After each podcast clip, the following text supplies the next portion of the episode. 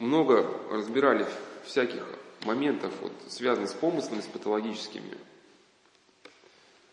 что и про молитву, и как с ними бороться, и так далее, и так далее. В заключительной беседе хотелось бы сказать э, некие мысли, привести, как относиться к ситуации, когда э, человек вроде бы все, что было сказано, реализовывает, но помощи не получает.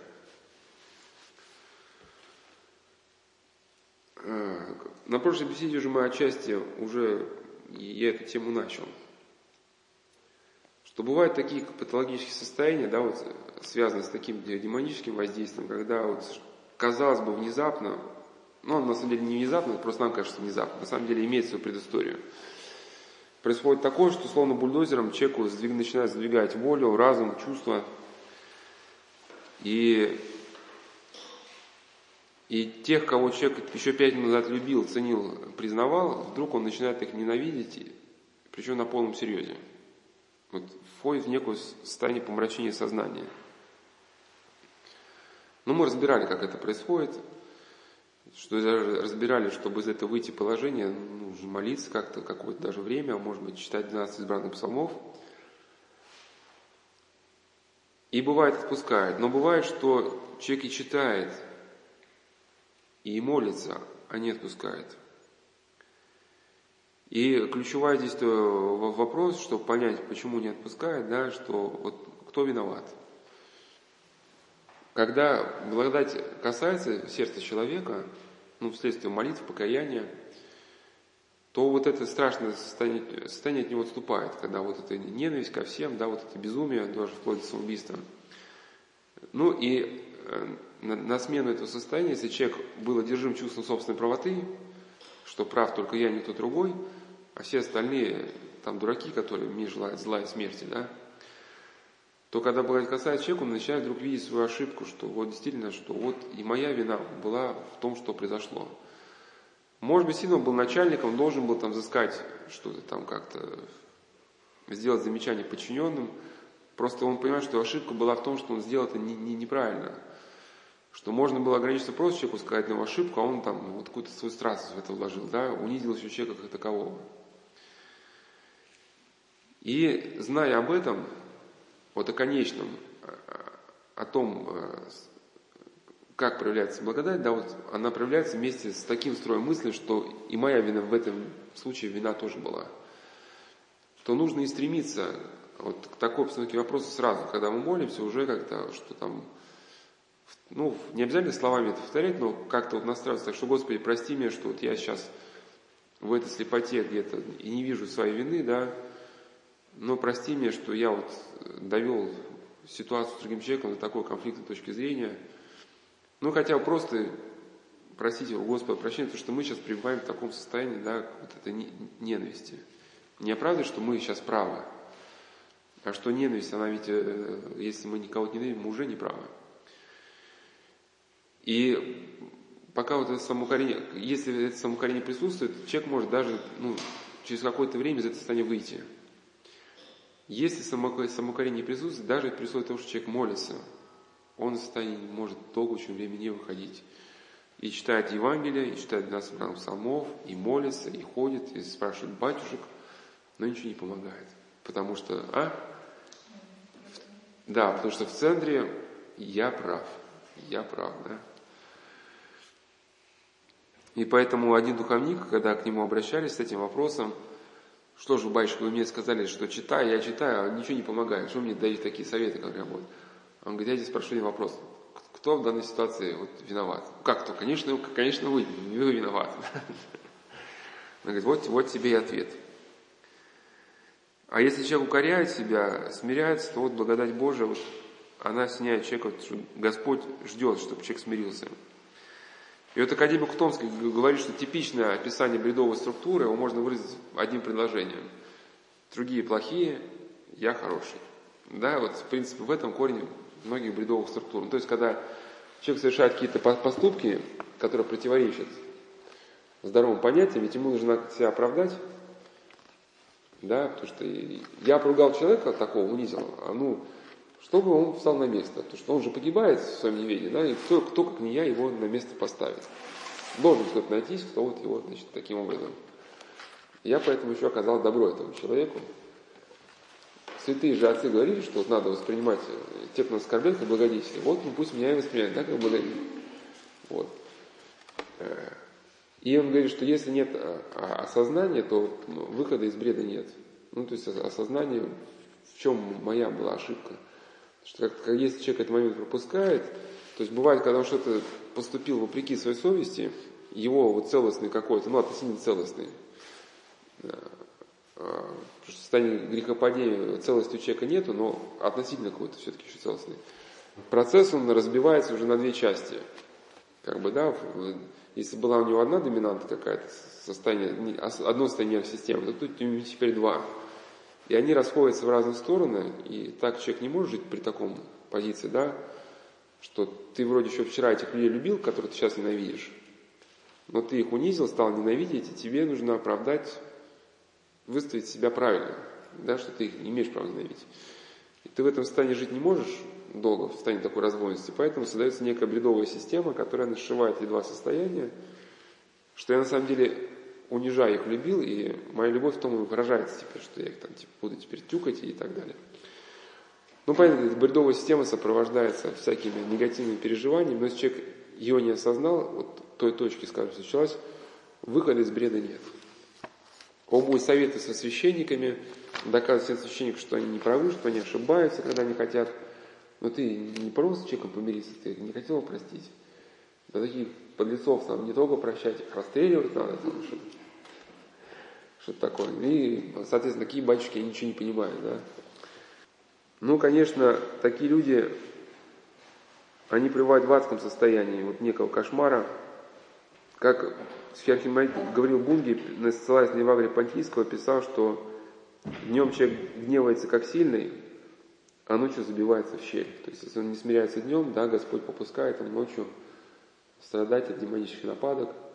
Но что интересно, такие люди гневливые, они видят очень похожие сны, ну, друг на друга. Это Евангелие Падийский говорит, что они видят как крылатый гадюк.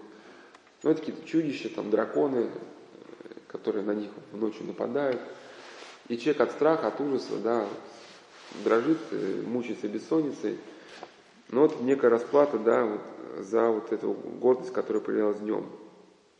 Также нужно вот в этом состоянии, просто когда мы одержимы чувством своей правотой, бывает это состояние перекидывается на духовника, что тот, кто хочет нас из этого состояния вывести, э, демон ополчается на этого человека, соответственно, если духовник, наряду с этой ненавистью к другим людям, начинает идти в мысли против духовника, что он ничего не понимает.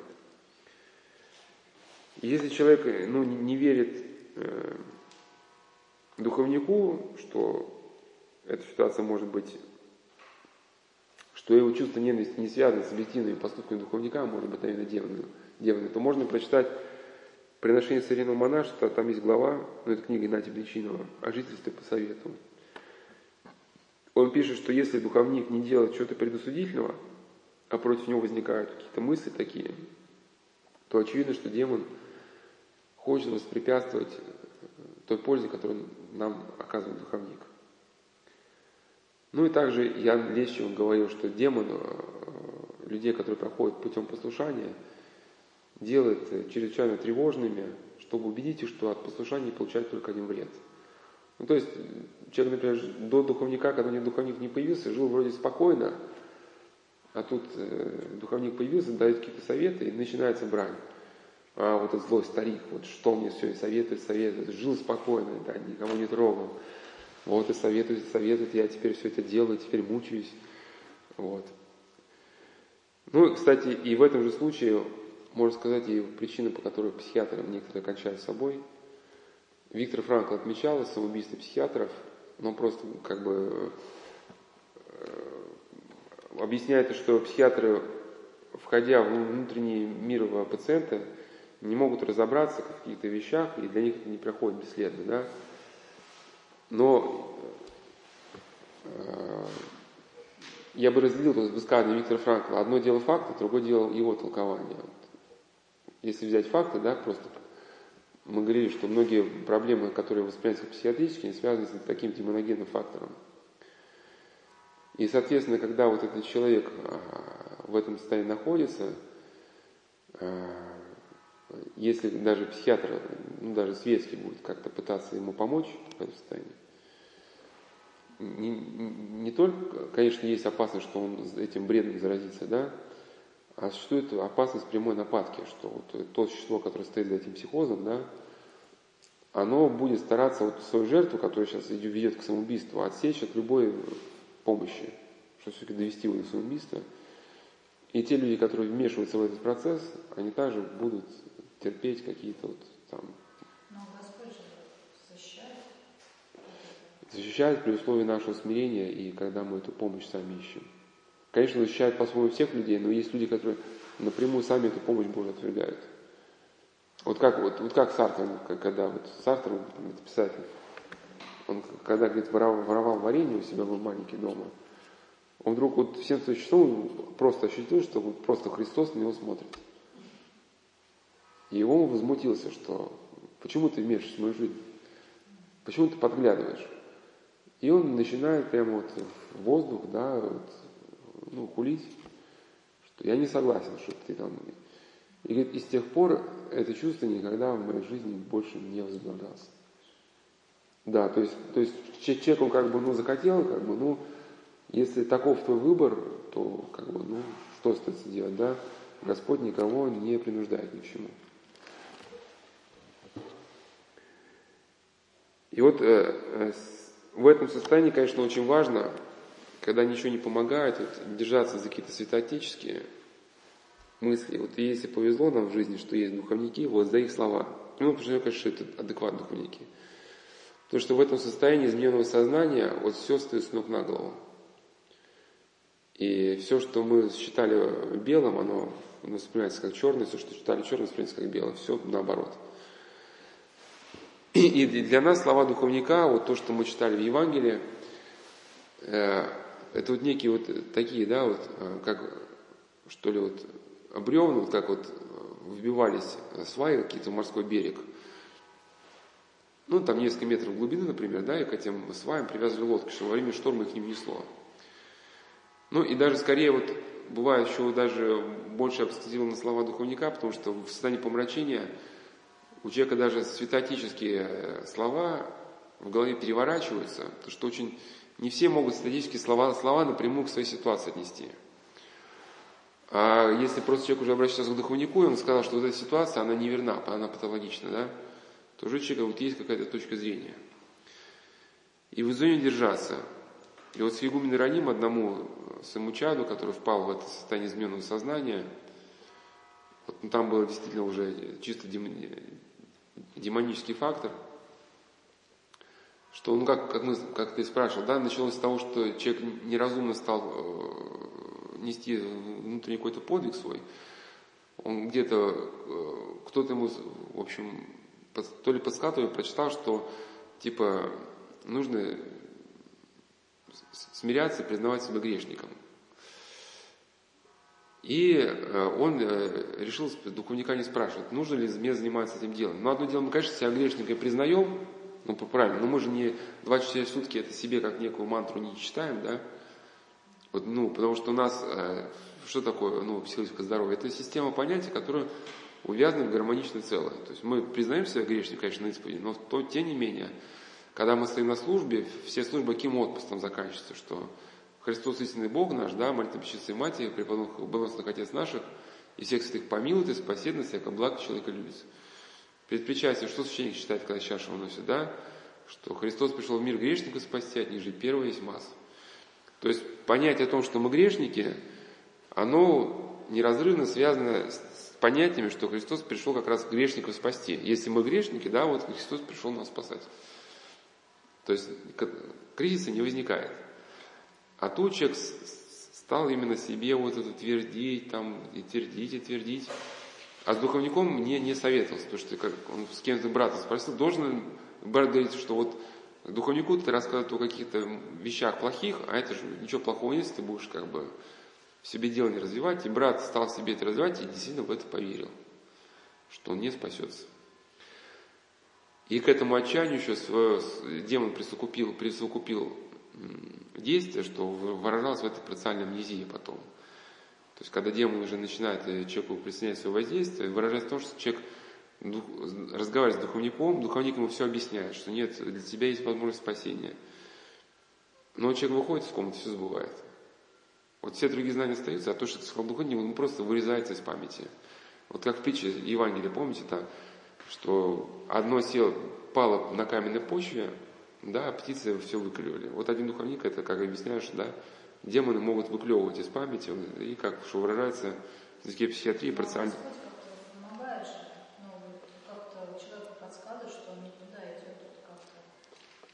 Ну, бывает. Ну, ну, ну, как, конечно, просто, ну...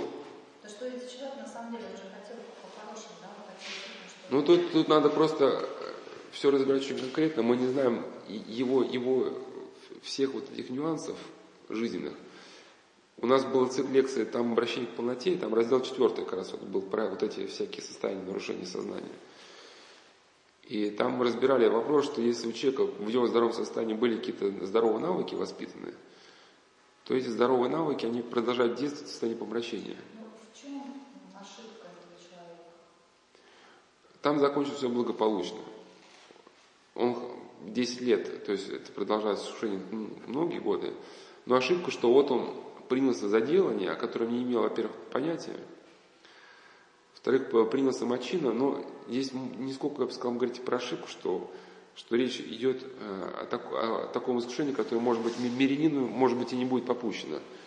То есть это речь идет об Афоне, об Афоне, где, соответственно, уже вот эта брань, брань, она усиливается. Потому что монахи, они как бы уже на передовой стоят, мысленной брани. Даже не человек, который был на Афоне, говорит, что мне во снах снились э, чудища, которые вот... В реальной жизни я просто точно знаю, что это не э, не отражение как бы в памяти, потому что в реальности я никогда не видел животных, которые вообще могли бы что-то подобное напоминать.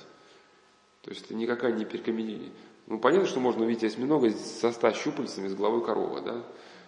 Там образы как бы, ну, они варьируются. Делать? Типа. Ну, они все вот такие, как я раньше говорил, что к всякому падению предварила гордыня. Видел ли монаха пав, павшего? Знаю, он пал из-за гордости. Ну, речь идет, что, что духовник э, говорил ему, пока ты веришь мне, своему духовнику, даже если весь ад ополчится на тебя, ничего не сможешь с тобой делать. То есть все в твоем сознании перекрутится, перевертится, но если как бы ты держишься за то, что тебе духовник сказал, да, тебя вот эта ниточка послушания, она выведет.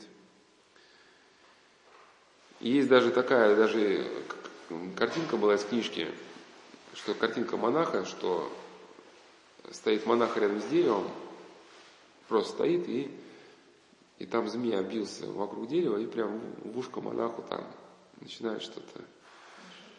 Да, и как они, монах говорит, что пока, пока будешь проявлять послушание, будешь в безопасности. Как только начнется недоверие, вот сразу, и показывала картинку монаху, сразу начнет то есть послушнику сразу насчет э, демон на ушко. Ну, у нас там уже приготовлен уже. То есть, и когда вот этот процесс нашептывания начинается, э, то, то вот это состояние помрачения сознания, оно настолько человеком воспринимается правдоподобным, что ему кажется, что если он подойдет к духовником, захочет помириться, то он просто перестанет существовать. Вот, вот такая брань идет, что вот само покаяние человеку воспринимается как вообще что-то абсолютно невозможное. И э, в этом состоянии отчасти его можно уподобить тем состояниям, в котором человек находится в состоянии ну, наркотических препаратов. Вот, например, когда люди принимают экстази, им, у них были какие-то ну, ну, многолетние кризисы на работе, но в момент приема экстази вдруг ему приходит светлая мысль, как ему кажется – что ему кажется, он знает, как надо, если начальник всего года не слушал, он знает, как нужно с ним поговорить, чтобы он его все-таки выслушал. Ну, сами понимаете, чем все заканчивается, да? Да, идет разговор, но из этого разговора ничего хорошего ну, не получается.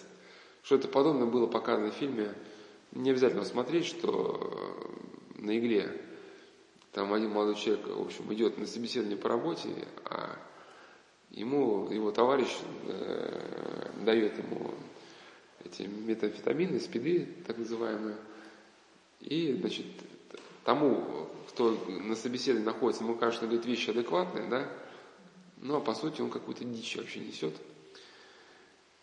Ну, или люди, еще был в одном тоже фильме, был момент неадекватного состояния показан, что там один бандит едет в машине в состоянии меня, он говорит, а давайте мы там подарим кому, водителю пистолет. Свой пистолет, да, ему говорит, не надо никому ничего дарить. Вот что-то подобное бывает в состоянии вот этого помрачения. Все начинается не таким, как, как мы э, раньше видели.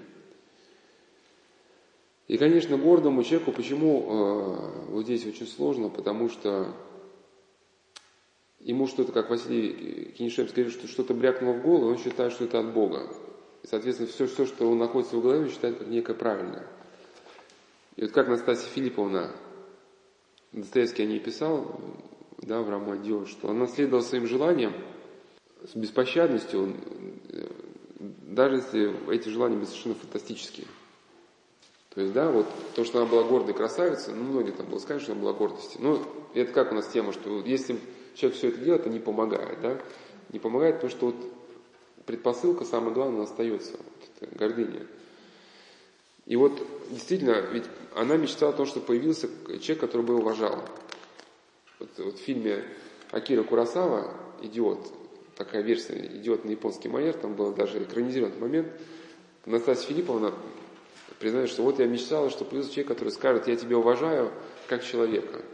Вот появился князь Мышкин, там, обаятельный, состоятельный, выяснилось, что него большое состояние, который любит, предлагает руку и сердце, несмотря на всю, как бы сказать, порочную жизнь, да, которую знает все общество, он берет Настасью Филипповну со всем ее прошлым и готов даже не заботиться. Но вот она себе придумала, что нет, этому браку не может состояться, потому что она его испортит, искалечит.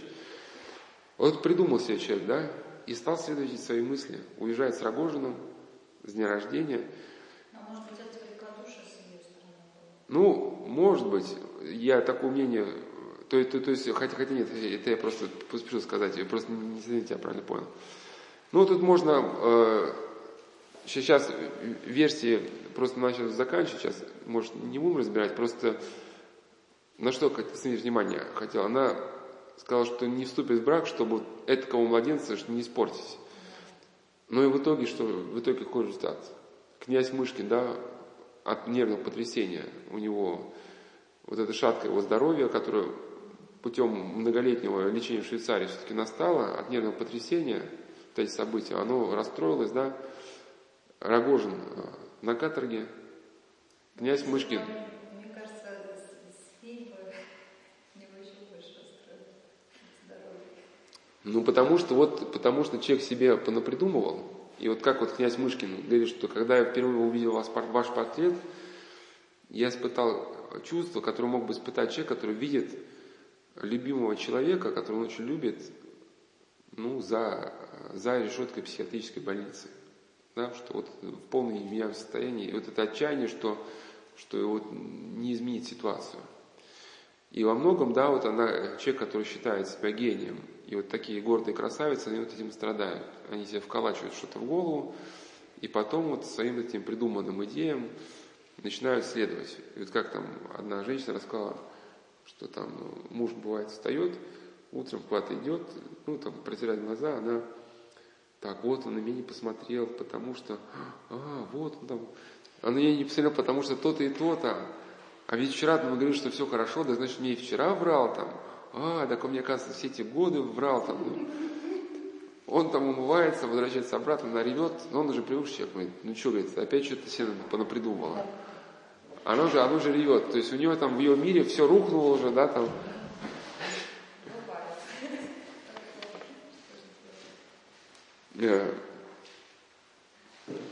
И, и действительно, когда вот у нас вот эта гордыня наша начинает нас мучить, мы начинаем унижать людей, которые нас действительно любят, и вот хотим все разрушить за одно мгновение. Люди о нас заботились, нам помогали. И, и действительно, ради чего мы все это делаем, да, вот такой человек хочет сказать, что ты делаешь, да, вот зачем ты хочешь сейчас все рушить. И бывает так, что просто человек в это состояние входит вследствие каких-то вот страстей, например, входит в определенное состояние сознания, например, смотрит там по интернету все подряд. Ну, после работы приходит какие-то, начинает развратные смотреть образы. Ведь чем еще страсти опасны? Что они меняют наше восприятие. Вот. Это как раковая опухоль, да, она там в голове начинает э, появляться, начинает давить на определенные отделы э, мозга, и у человека меняется восприятие реальности. Там одного человека там была раковая опухоль, уж не знаю, с этим, не с этим, но у него везде казался запах жареной резины, жженой резины. Не мог никак от этого запаха избавиться. То есть его не было, но опухоль на что-то там давила. Или у, у людей глаза остаются, нервно остаются, а картинки нету. Они не видят то, что вот опухоль пережимает. Или вот какие-то, ну, в общем, развратные образы человек в себе это в сердце питает, питает, а потом у него начинают страсти менять его восприятие, и он даже не сопоставляя вот связь между явлениями, он им начинает ненавидеть людей, ему кажется, что все плохо кругом. Да, а на самом деле вот он нас сам ответственен вот, что, за то, что он сам этому злу дал вот эту ладейку. То есть как только, вот чем еще страсти опасны, как только в состоянии страсти, вот, страсть на либо сильным экстазом действует, либо тормозит кору головного мозга. Тут уныние, алкоголь, они тормозят, а похоть, она вот некий экстаз такой, да, а сходятся. В этих двух состояниях э, снимается контроль сознания. И в этот момент вот это зло, оно в человека проползает. Проползает, наполняет его изнутри вот помыслами в отношении мира, духовника, близких людей. И в, это, в этом состоянии человек утрачивает благодать, и когда благодать утрачивается, как Сермит Авраам Рилман писал, человек утрачивает ответы на те вопросы, которые принципе, уже были сняты. То есть он учился, работал, в принципе, все было про свою жизнь понятно, что все его устраивало. Но вот все рухнуло в его голове, все пришло в какой-то кавардак, и он мечется, ищет вопросы, ответ на вопросы, как а отец Авраам говорил, надо понять, где тут тратить благодать. И если благодать вернется, вот, вновь все уляжется. А ответы на эти вопросы человек все равно не найдет логически либо под воздействием благодати появятся новые какие-то взгляды на вот, э, вопросы, то есть ну, на вот эти ситуации. Ну и в таких состояниях, если есть возможность открыться какому-то опытному человеку, духовнику поговорить, да, это было бы очень хорошо. Если нет, ну хотя бы просто поисповедоваться, каясь в таких вот злых мыслях. Или как в этом трактате было да, написано Антония Галыцкого-Михайловского, есть помыслы, которые давят томит человека несколько дней, и нужно положить себе не соглашаться с ними вот во всю жизнь. И бывает, что когда человек открывается, вот если опытному духовнику, то действительно отпускает, его отпускает. Ну и еще вот отмечаю, хотя уже много раз уже было сказано, что вот гнев и уныние – это две страсти, которые настолько меняют нашу способность э, воспринимать окружающий мир, что мы перестаем видеть те основы, на которых существует реальность. Эти мы, идеи называются отцами логосы. То есть э, в состоянии спокойном мы, это, мы понимаем, как развивается наша жизнь, мы понимаем, что чтобы вот выйти из ситуации, нужно сделать то-то и то-то. Да, понимаем эти причинно-следственные связи. В момент гнева и в момент уныния у нас какая-то опухоль перемыкает нам сознание, мы эти вещи перестаем просто видеть и понимать. И поэтому не надо судорожно метаться ища ответы, в этой стадии все равно никакие ответы найдены не будут.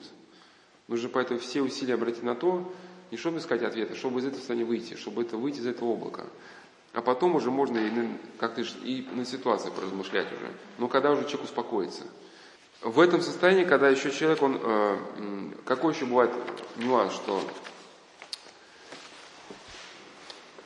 мы когда в этом состоянии находимся, мы даже когда открываемся какому-то духовнику, открываемся с кем-то, ну не то что гонором, вот как Лев Оптинский говорил, что пришел ко мне один, один насельник, некоторое время поливал меня грязью, а потом назвал это откровением помыслов и ушел. Да?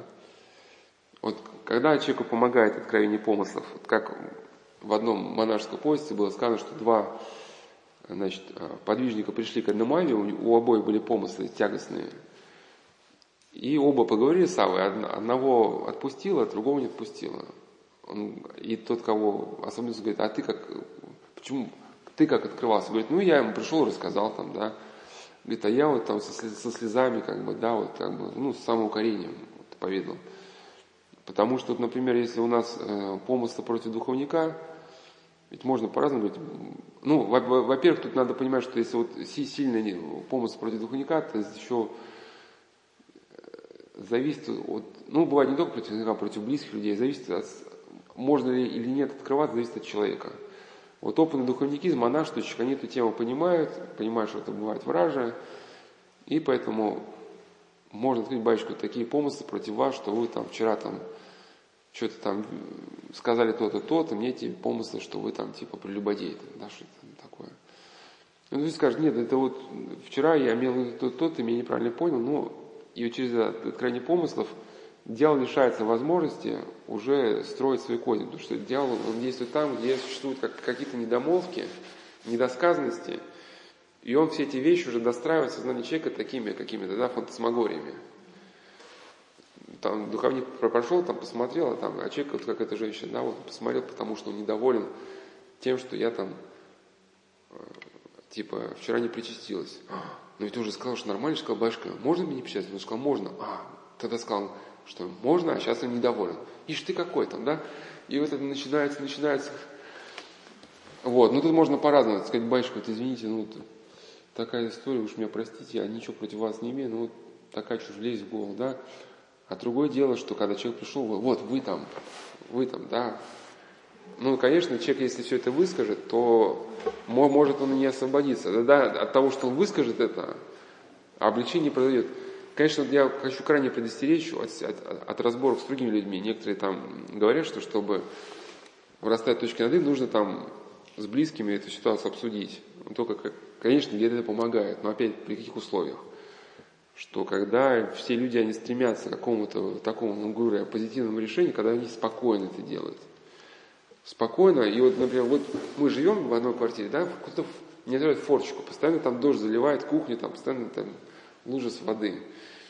И мы можем собраться, ну, если у меня гнев какой-то, да, я дождался, пока этот гнев успокоился, собрался на кухню, говорю, ребята, такая история, захожу, тут лужа воды, давайте, может, договоримся, что... Ну, это нормально, что вот, ну, закроем форчику. А не так бегать там, так, где, где виновные. Это допустимо. Вот, например, Никон Оптинский рассказал, что он когда же еще был послушником, жил в Скиту, Оптиной пустыне, там водопровода не было, нужно было носить из колодца, у него было такое смущение, вот его мирная жизнь нарушалась, нарушалась смущением. Он наливал, носил кувшин, у него была примерно емкость, наливал в рукомойник, и у него оставалось на самовар еще. То есть он прикрылся послушанием, взглядными руками, мыл э, ручки под рукомойником, остатки воды заливал в самоварчик, и, а, и у него угли в печке оставались еще. И с этими, на этих углях он самоварчик раскочегарил и пил чаек и шел на службу. А сосед Покеря, да, он спускал всю воду в рукомойнике, сам ручки помыл. И когда там оказалась печка жарко, он эту вьюшку выдвигал, да, да, то есть печка уже была остывшая, ну и, соответственно, и, и оставшуюся воду тоже куда-то свой самовар или куда-то там. В общем, ни Кнопельская прикрыла, там ни печки, ни рукомойник, а, не, а в самоваре у него вода осталась, но руки были грязные, не попить. И он, в общем, в таком состоянии был. И он обратился к духовникам, как же быть. А Фебе сказал, что ну, ну, плохого не будет, если ты с ним это обсудишь. Ну, как, не то, что там, там, ты гад, там, вот. Они спокойно, они просто договорились, что, договорились как, что раз мы живем вместе, то такое правило, что на ком вода в рукомойнике заканчивалась, тот зайдет с кувшина с воды. И договорились, что просто печку он как бы, ну, ну что, чтобы, может, он не знал, что он ставит самовар на этих углях, да, и все как бы мирно разрешилось. Э.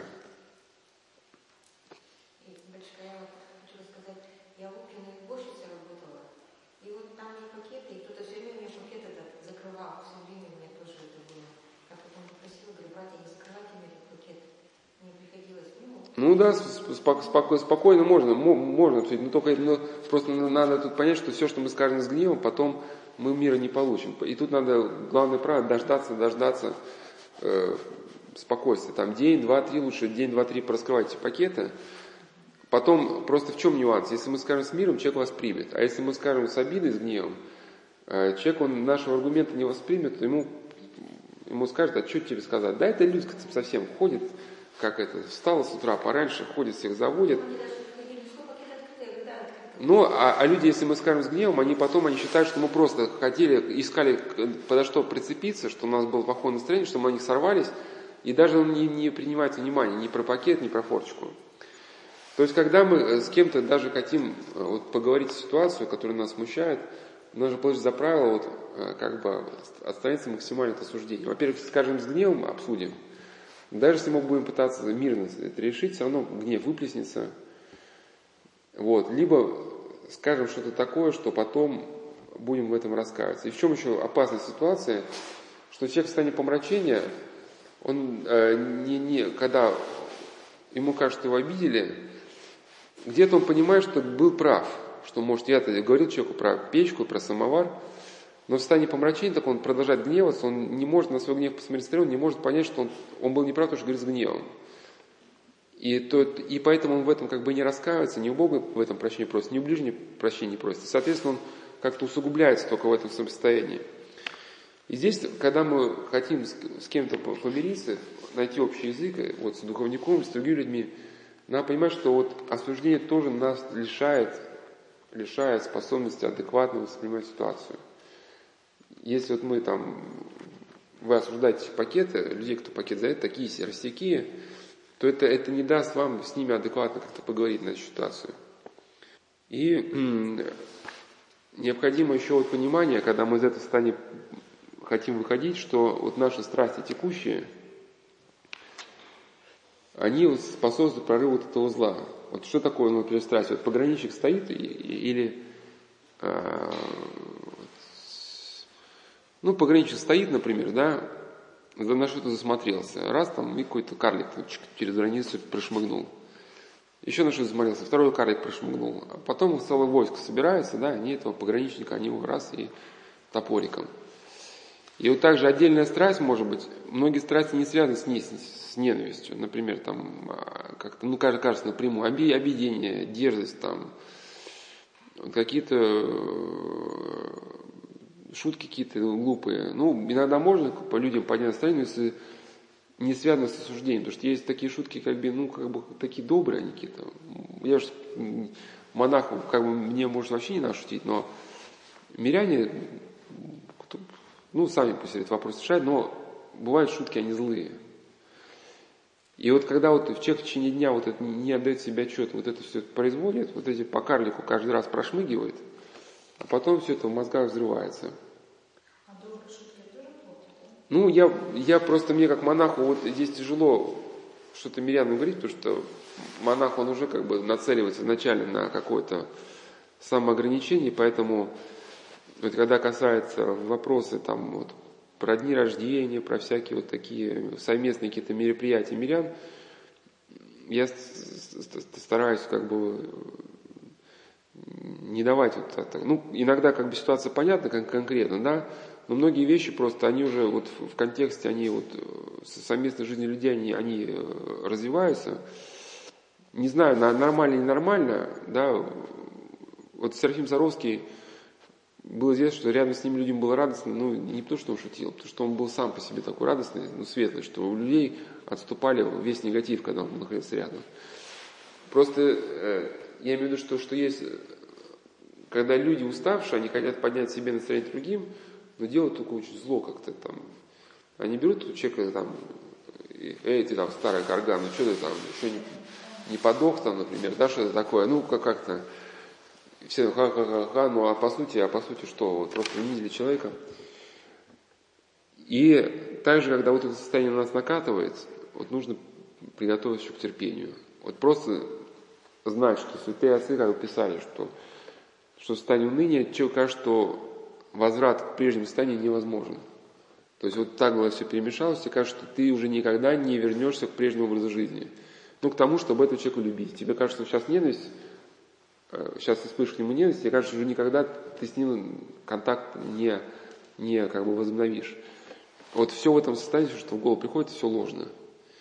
То есть, как один монах рассказывал, что у него было искушение, что вообще ну, весь мир перевернулся, все, ну смерть, кажется, Дух они говорит, не отчаивайся, это просто искушение. через месяц все пройдет. Он говорит, я духовнику, мне казалось, что это не может так быть. Месяц прошел, бах, как перещелкнуло, да, все как э, сошло. И в этом еще искушении надо э, не, не оставлять все правила. Если у нас есть режим, даже если нам кажется, что не помогает, приходит батюшка, не помогает, надо дальше. На морально-волевых. Вот, потому что это бывает искушение там месяц длится. Но это как вы через бурю идете, вы идете бури, ну, что такое, я иду, я иду уже два часа, а конца бури нет. Да? Ну, потому что облако большое. Иди дальше. И в этом, когда это искушение наступает, это все внутри человека и даже вовне говорит ему о том, что молиться не надо. Вот бывает демон сильно так вот устраивает, его искушения, они не, не линейные такие, не словесные, то есть словесное искушение какое, что там, там, господин хороший, не молись, например, да, словесная формулировка. А вот эта формулировка, она может быть внедрена в сознание человека не то, что даже голографический образ – как некое, некое глобальное убеждение, да, которое подтверждается с какими-то бредовыми сопоставлениями с прежней жизнью. И вот надо понимать, что вот это, если приходит, что молиться не надо, что оно не поможет, это тоже форма искушения.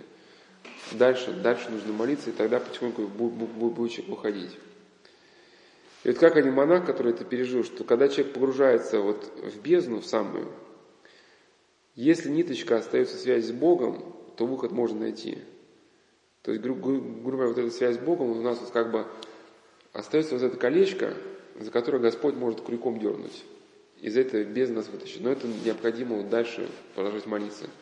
Если даже человек там ушел там, в какие-то грехи страшные, но хотя бы как, какое-то биение молитвы осталось, да, еще Господь его может через эту молитву как-то вот...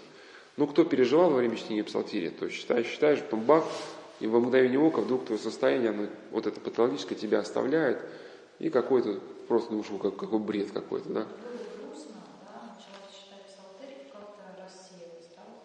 Но там не то, что было грустно, жить не хотелось.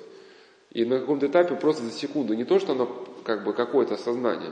Нет, ну слова читаешь, там же они тоже А бывает, бывает даже не связано с словами, но бывают слова, которые там, не, не то, что там, что вот там, Э, нужно жить, поэтому там живи и хвали Господа. Там. Хотя в Псалтире нет таких... Бывает и так, а, а, а, а бывает даже не связано. То есть бывает на каком-то этапе, ну, как, как может, ну, некий просто образ, что ли, да, вот как температура тела, вот, то есть там какая-то змея в норке живет, ее стали землю нагревать или прогревать, да, там. И до какого-то этапа греет, греет, греет, потом не может она, раз и, э, и вышла. И поэтому необходимо вот в здоровом состоянии приобретать навык молитвы и не лениться. То есть, что вот молитву лучше вот какой-то режим привязать к тем каким-то устойчивым у нас. В течение дней есть моменты там, там уж кого как, после обеда или после ужина или еще как-то. Ну что это по возможности было неизменно. Ну, не у всех это как обычно. Ну, кто-то пораньше встает. Но смысл в том, что у нас бывают разные еще режимы. Там одни дни бывают у нас, мы на смену заступаем вечером. В другие дни мы там на смену приходим утром. Есть третьи дни выходные, третий у нас там четвертый, там полный рабочий день. Да?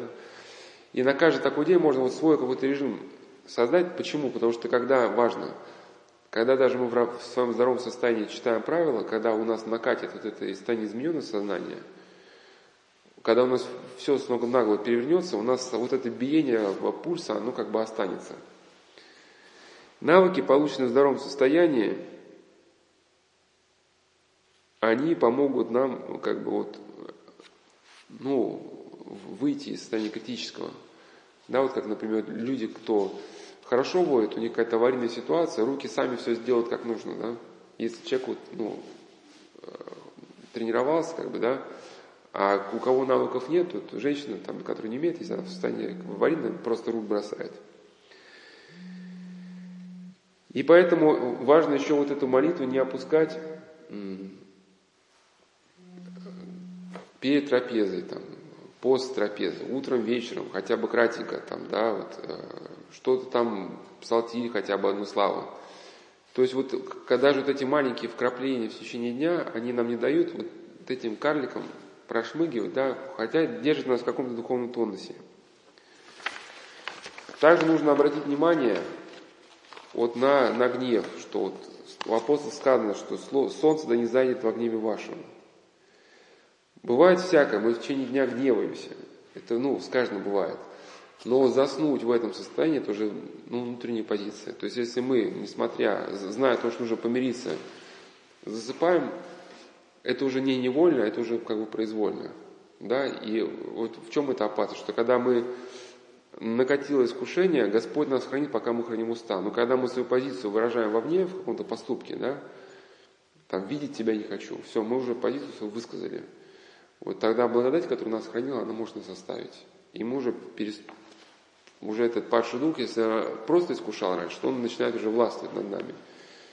И поэтому не засыпать в этом состоянии, как, как хочешь, но надо искать точки соприкосновения.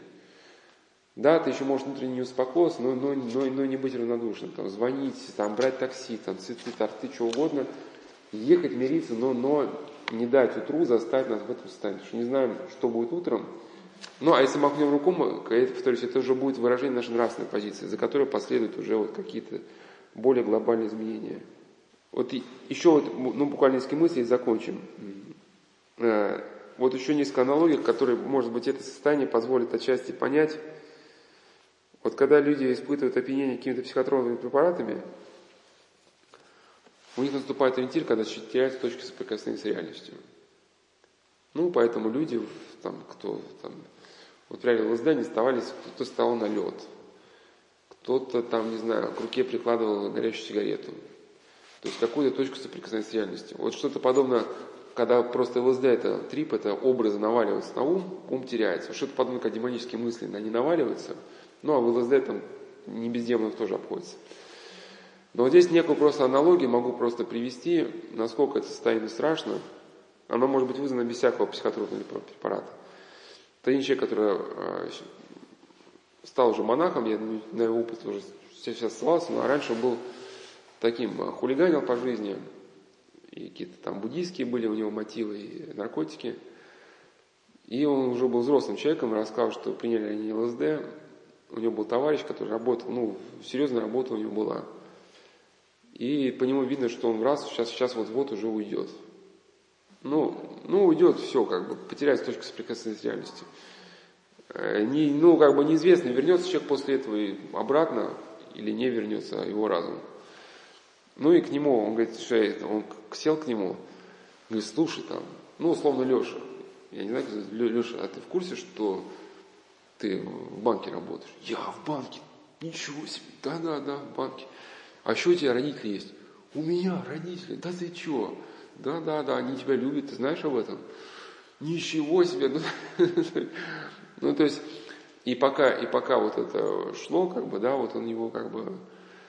Ну, что-то подобное один психиатр рассказывал, что когда к нему привезли э, пациента в конвульсиях в психиатрическую клинику, вот он принял ЛСД, у него был такой трип, он видел себя карасем, который вот плавал на дне озера, и видит, что отец, у него, видимо, вот это были какие-то проблемы с отцом, видимо, да, такие застаревшие, что вот в этом трипе было как бы воспроизведено в таком образе. И отец, у него кровавые руки, он в этом шарит в этом озере или сеткой, да, и пытается его выловить.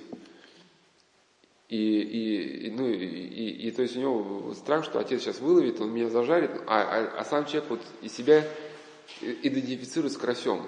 Ну, то есть, может произойти катастрофа, что у него просто может сердце остановиться. Я, потому что он не расшел, что просто он с этим человеком говорил, так там, а?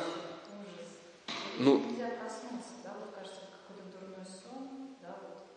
ну, а также бывают демоногены вот эти мысли, вот, вот почему еще, да, вот, вот некоторые говорят, как бы, что демоногия невозможно, что это только так психиатрия. Но если бы это э, была бы, например, психиатрия, то невозможно было объяснить, почему у человека вот этот некий взрыв происходит, день держится, а потом бах, уходит человек полностью спокойно, да, и, ну, без видимых каких-то повреждений. То есть какая-то дверца в его сознании открылась от следствия страстей, э, там, похоти, там, гнева, и в эту дверцу вот что-то проникло. И вот эта степень проникновения зависит уже от, от степени нашего падения в какую-то страсть или в грех. И, соответственно, от степени осознания вот этого зависит вот возможность выздоровления. Как один миссионер даже говорил, который разбирается в психиатрии, в этих состояниях, что даже человек, который остался очень поврежденным, по состоянию помрачения, но если у него сознание осталось хотя бы на, на э, сейчас уже заканчиваю, что вот ровно хотя бы на тот момент, чтобы осознать, в чем была причина заблуждения, то для него выход еще остался возможен. Он еще может выйти. Вот в этом состоянии человеку непонятно, куда идти. Вот, ну, когда метель, э, да, вот э, все теряется у нас, вот это пурга перед глазами, нужно какое-то направление – и поэтому вот это направление у нас является вот, вот заповеди вот эти Евангелия. Когда все было перемешалось, человеку кажется логичным убить другого человека, например, соседа. Да? Он кажется логичным. Но для него в этом состоянии является заповедь Божия непреложный ориентир, что, что нет. Вот, вот, вот здесь вот та норма, за которую тебе нужно цепляться, чтобы из этого состояния выйти. И вот если ты цепляешься за истину, то она тебе позволит какую-то точку опоры обрести, чтобы из этого состояния выйти. Ну, отчасти по, по, по аналогии вот с рукопашным боем, да, вот эти навыки, приобретенные на тренировках, они в экстремальной ситуации реализуются автоматически. Ну и э, в этом состоянии просто еще такое последнее, может, сказать, как закончил, что... А, сейчас еще секунду, две мысли. Не надо пытаться решать ничего. Вот еще раз повторю, что в этом состоянии у нас начинает действовать логика сна логика сна, которая имеет очень мало общего с реальностью. А, а в реальности у нас настоящие проблемы, там какая-то ссора там, или что-то мы там потеряли. И мы вот эту реальную проблему начинаем решать на основании вот своей логики. Да? Например, во сне мы можем падать наверх. Да? Или можем, человек может быть во сне жить в таком режиме, при котором даже нету утра. Ну, например, постоянно ночь каком-то его там царстве ночном. Там, да? А в реальной жизни, например, а, его какой-то кризис случился тем, что он совершил утром какой-то проступок, например, там маму обидел, что-то такое, да? И где-то здоровая часть его личности сигнализирует, что тебе нужно в этом как-то раскаяться. А когда он спит и не может проснуться, а в его системе в сна никакого утра нету, да, ну я признаю так, если. И, но бывают еще ситуации еще более трудные, это когда человек, э, его не миновала вот эта проблема, что, например, вот человек вот с детства, вот, например, у него была какая-то похоть, вот, был какой-то блуд, и потом ну, начинаются э, какие-то ситуации, когда вот он э, своих вот этих, э, ну, как один просто мужчина, если не выдумать, он стал говорить, что он стал одну девушку видеть как голографический образ перед собой. Ну, это ворожба действительно бывает такое. Прям несколько лет он видел. И у него... А? Ну, просто, ну, она постоянно перед ним, вот это некий образ, днем и ночью стоит не отступает. Ну да, вот средства ворожбы. Ну, ну сейчас я про, объясню просто, да. И по, когда вот этот момент началось, у него одна голова, одна часть головы стала как бы ему не принадлежать. В одном полушарии поселились какие-то голоса, которые проклинают существующее, ну и комментируют ситуацию, вот что-то происходит, они уже ее комментируют по-всякому, да. И настолько эти голоса, они э, начинают вот его путать, что даже ну, теряет ориентацию. Ну, что интересно, что когда он искал выход, он начал с того, что стал ездить по, по всяким экстрасенсам и ясновидящим, которые стали говорить ему, что вот на тебя кто-то приворожил. Конечно, бывает так, вследствие ворожбы. Но надо просто правильно понимать, что, во-первых, у колдунов экстрасенсов у них это единственный ответ на все вопросы – а во-вторых, как, как нам следует понимать, что если человек живет с Богом, да, как-то в благодати, то ни, ни, никто не может без особого попущения Божия на него вот это воздействие вести. Бывает, да, вот как-то Матрона Московская, и Господь попустил от колдунов испытать какое-то воздействие, чтобы вот она, видимо, как-то, то что, то, что она могла это вынести. Но в чем опасность вот этого подхода, что когда человек считает, что его приворожили – то что он себя начинает воспринимать как некая жертва всего происходящего, и у него из памяти совершенно улетучивается, что если даже колдовство было, то оно подействует, подействует только потому, что он жил да, вот, безнравственным образом жизни. блудил, да, соответственно, жил без благодати Божией, и это подействовало. С другой стороны, колдуны не сами человека уничтожают, они посылают демонов, да, которые потом уничтожают человека, как было в житии Киприана Юстины вот описано, что когда юноша Аглаид воспылал похотью на девушку-христианку, он обратился к священномученику, ну, еще до того, как он был, стал мучеником, э, был еще волхвом тогда Киприана, чтобы, и тот Киприан послал демона, и тот стал возбуждать в Устине похоть в отношении юноши Аглаида. То есть она увидела его, что он стоит перед ней как живой. Ну, это ворожба такая, да. Но так она э, молилась и была защищена благодатью Божией, то ничего не получилось. Но я к чему, что демон может убить человека, свести его с ума без всякого последствия любого колдуна. То есть, когда человек просто утратил благодать, он может просто потерять свой рассудок. И здесь даже я вижу как бы один из аргументов по поводу гашиша, что когда человек э, спрашивает, можно ли покурить гашиша, ведь э, типа есть ли что-то страшное, да, э, готов ли человек просто рискнуть своим рассудком? Ведь когда тормозится кора головного мозга, никто не даст гарантии, что ты вернешься к нормальному состоянию.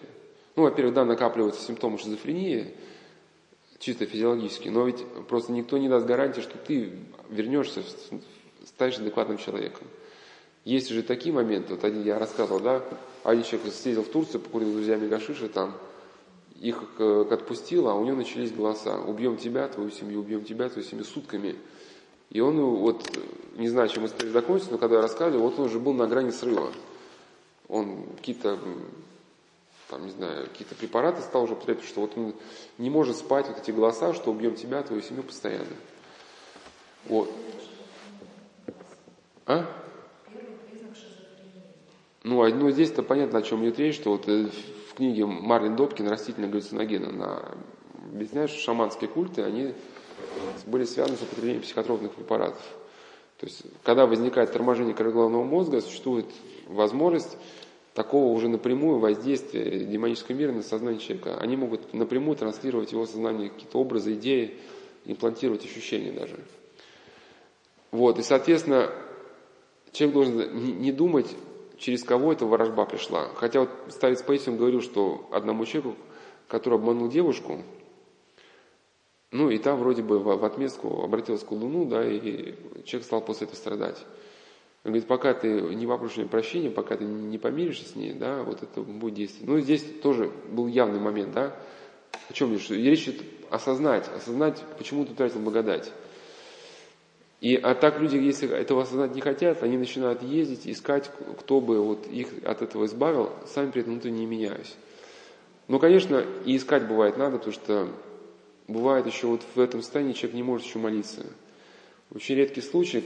Обычно человек все-таки может хоть как-то молиться, читать псалтирь, ему легче становится. А в, а в этих, когда глубокое поражение, человек начинает читать псалтирь, Евангелие, ему просто реально начинает разрывать голову. Да, здесь тоже может для, для психиатрии какой-то тупик в объяснении этого вопроса, почему человек читает газеты, например, ничего, да, а пытается читать что-то там духовное. Хотя я уже в беседах рассказывал, что отчитки это не вариант, потому что многие люди есть по отчитке, но все-таки Господь нам дал разум, чтобы как-то сознательно понять, где мы потеряли, чтобы, понимая вот эту ситуацию, сознательно изменить свою жизнь. Но бывает, когда уже повреждение человека вот настолько сильно, что он самостоятельно не может ничего предпринимать, предпринимать вот это может быть тот, тот узкий момент, когда может быть, может быть это и возможно, да, вот ну, только чтобы, конечно, было законно как-то. Э, вот, может, в Лавре Троицкой. Но, опять же, в беседах почувствую, что люди просто едут косяками, но отчитки, вот, если нет осознания, они не помогают. Да, люди вещат, мычат, верещат, но при этом это не меняется, потому что необходимо вот глубокое осознание, изменение своей жизни. Ну, как, ну да, как, и надо понимать, ну, плюс соборование. Соборование – и, может быть, как один человек, который проблемой занимался, говорит, интенсивное причастие. Что если вот уже вот пошли вот эти вещи, конечно, можно допустить ситуации разные. И просто тут, как называется, дифференцированный подход. Существует еще и органические поражения мозга, которым демон может свои воздействия присоединить. И здесь действительно, если уже есть какая-то предрасположенность к шизофрении, здесь нужно уже человеком позаниматься как бы и специалистом, который ну, понимает, вот в чем речь. Вот в центре Яна Кронштадтского есть психиатры, как бы, которые, ну, верующие, которые понимают психопроблему. Мы разбираем людей, которых не было предрасположенных к шизофрении. То есть они не были поврежденными как бы изначально, вот просто что-то у них пошли голоса вот эти, да,